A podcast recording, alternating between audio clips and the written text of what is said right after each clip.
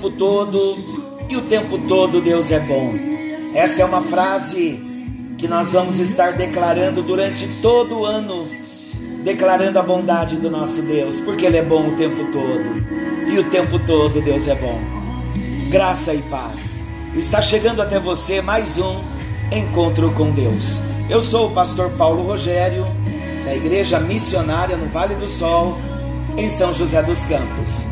Estamos juntos para mais um encontro com Deus, onde temos ouvido Deus falar conosco. E eu estou imensamente agradecido ao Senhor, porque nós falamos em vários encontros sobre os propósitos de Deus para a nossa vida, uma vida com propósito.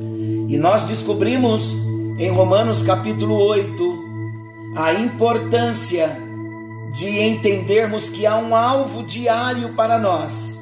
E esse alvo é ser semelhante a Jesus, porque ele nos escolheu. Ele nos predestinou. Nos escolheu de antemão e nos predestinou também, nos escolheu de antemão, nos destinou de antemão para que nós buscássemos nos conformar com a imagem de Jesus. Então, este é o nosso alvo. Não se esqueça, eu em vários encontros deste ano eu vou relembrá-los do nosso alvo, que é ser semelhante a Jesus. O nosso propósito, ser semelhantes a Jesus. Sermos semelhantes a Jesus. Amém, amados? Hoje, então, como eu prometi, eu quero falar sobre decisões. A importância de nós tomarmos decisões nas nossas vidas e não nos arrependermos depois. Porque quem nunca tomou alguma decisão que teve que se arrepender depois? Não deveria ter feito, porque eu fiz, porque eu comprei, porque eu vendi, porque eu tomei esta atitude e todo dia, toda hora, nós estamos tendo que tomar decisões. Quem nunca na vida colheu um fruto amargo de uma decisão errada que já tomou? Todos nós. O tempo vai passando, a maturidade vai chegando, e se quando nós consideramos os erros que nós já cometemos, nas decisões erradas que nós tomamos, nós temos uma frase só: se eu pudesse voltar e fazer de novo, eu faria diferente. E o triste é que de repente não faríamos diferente. Quem nunca perdeu a paz por uma decisão errada tomada na sua vida?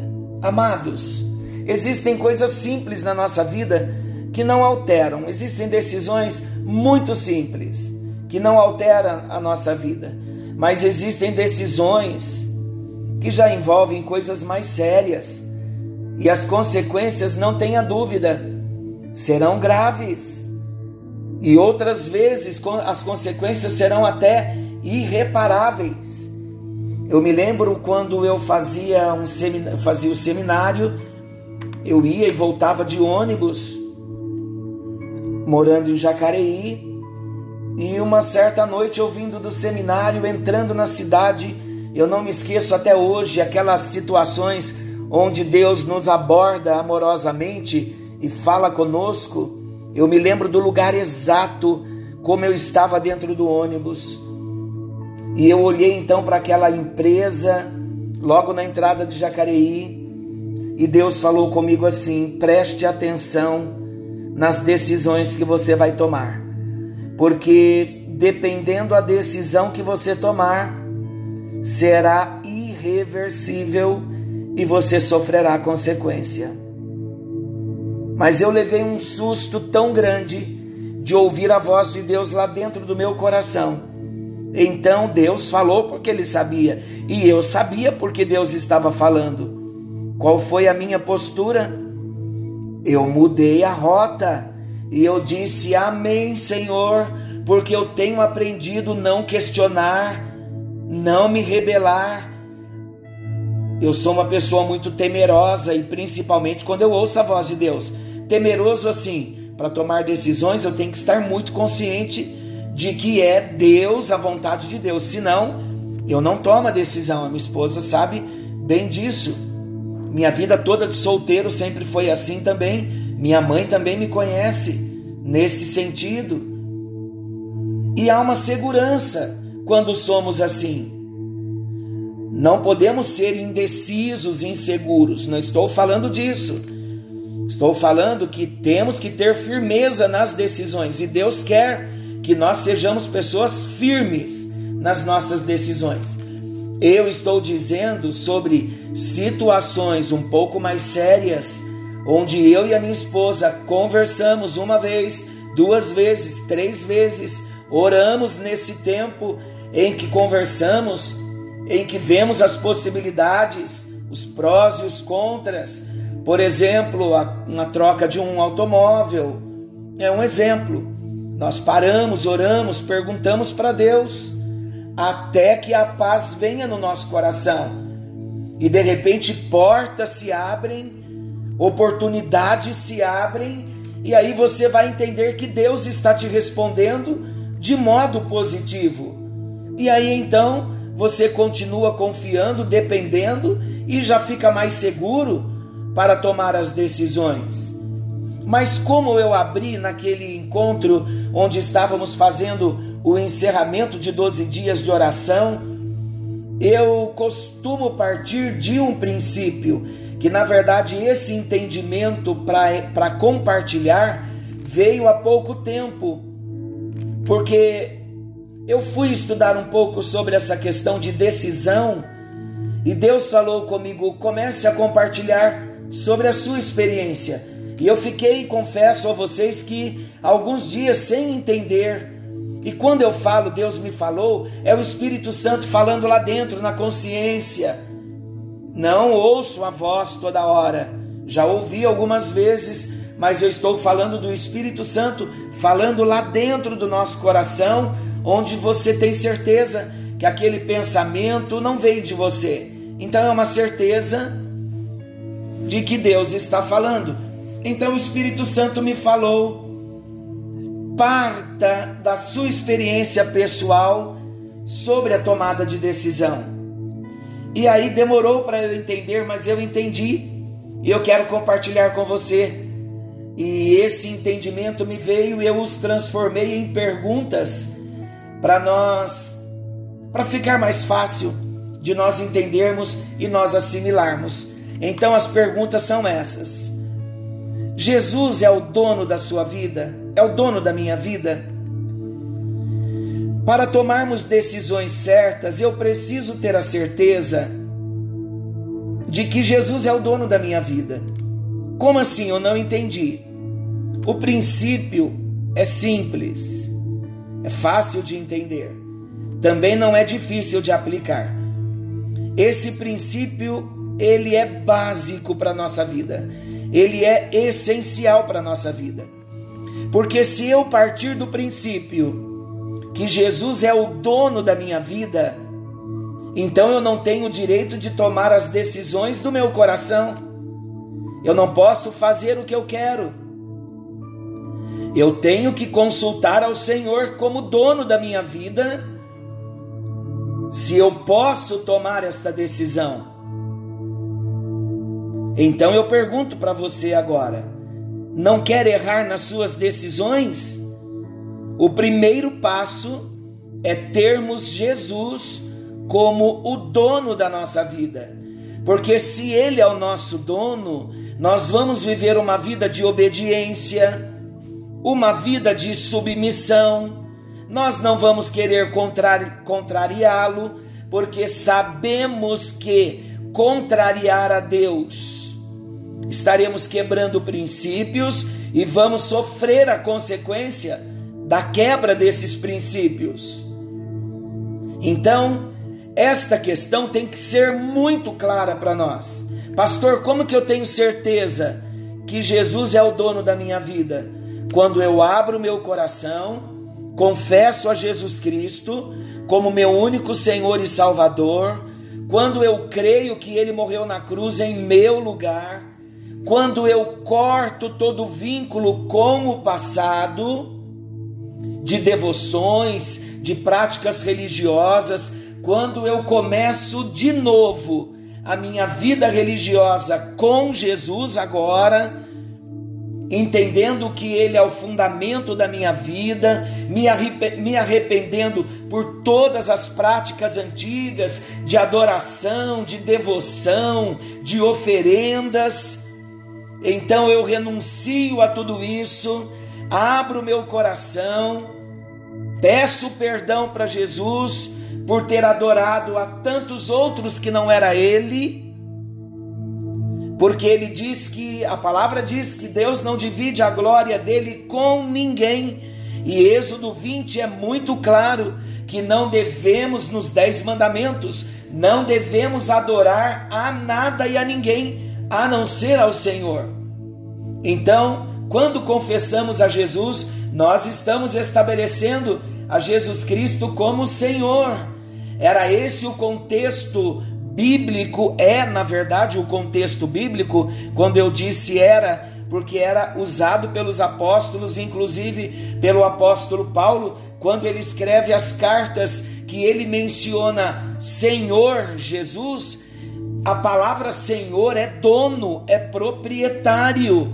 Por isso que a igreja primitiva do primeiro século foi muito perseguida, porque os salvos em Cristo, os cristãos, declaravam Jesus Cristo como Senhor, como dono, e isso tinha um entendimento muito abrangente, porque confessar alguém como Senhor era trair a César, porque o único Senhor que existia era César.